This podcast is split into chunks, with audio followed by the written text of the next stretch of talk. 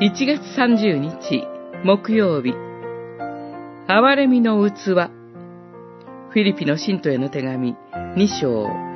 19から30節。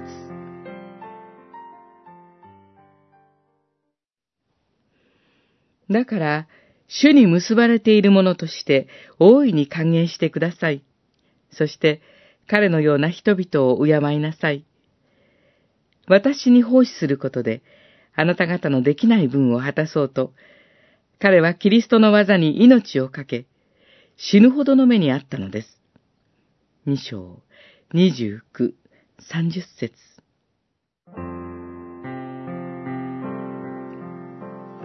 そちらからの贈り物をエパフロディトから受け取って満ち足りています。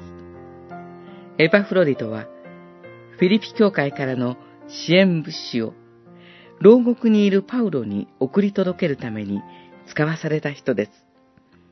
おそらく彼は、そのままパウロのもとに留まり、囚われの身であったパウロの代わりに、キリストのために働いたのでしょう。パウロは彼を、私の兄弟、協力者、戦友であると言います。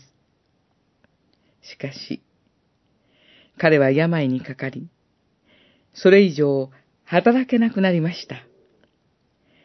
せっかく祈りと期待を持って送り出してくれたのに、申し訳ない、と感じたかもしれません。実力主義の世の中では、結果が出なかったり、役に立たないと判断されたりすれば、簡単に切り捨てられます。しかし、ここには、弱い者に注がれる主の憐れみが教えられています。パウロは、エバフロリトをフィリピに返すにあたり、彼を大いに歓迎するように、彼のような人を敬うように、と進めます。病で弱った者は、フィリピに戻っても何もできないのでしょうか。いいえ、主の教会では、弱さを知っている者こそが、憐れみの器として用いられるのです。